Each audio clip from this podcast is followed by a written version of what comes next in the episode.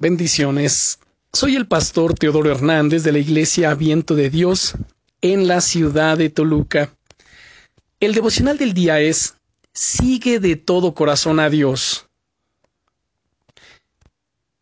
Recuerdo que hace muchos años leí un relato que comparaba la vida cristiana con la aventura de escalar el Monte Santo.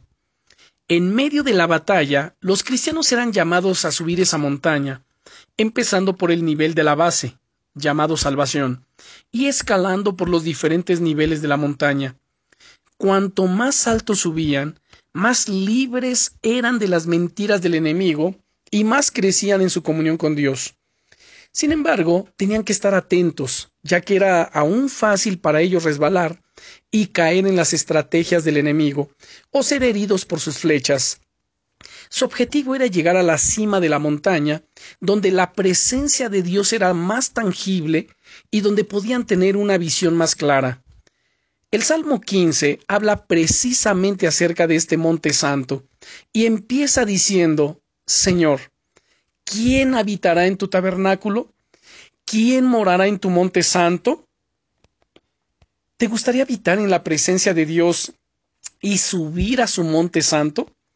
En mi caso, la respuesta a esa pregunta es fácil. Sí, quiero. Y tengo la impresión de que no soy el único. Sin embargo, fíjate que el rey David, autor de este salmo, no pregunta a quién le gustaría habitar en la presencia de Dios, sino quién habitará, de hecho, en su presencia.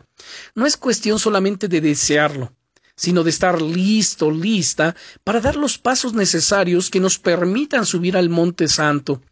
Sí, amado hermano, amada hermana, habitar en la presencia de Dios es una decisión. El rey David, a través de este salmo, nos da una serie de claves que nos permitirán caminar de forma efectiva junto a Dios en nuestro día a día, para así crecer cada vez más en su presencia.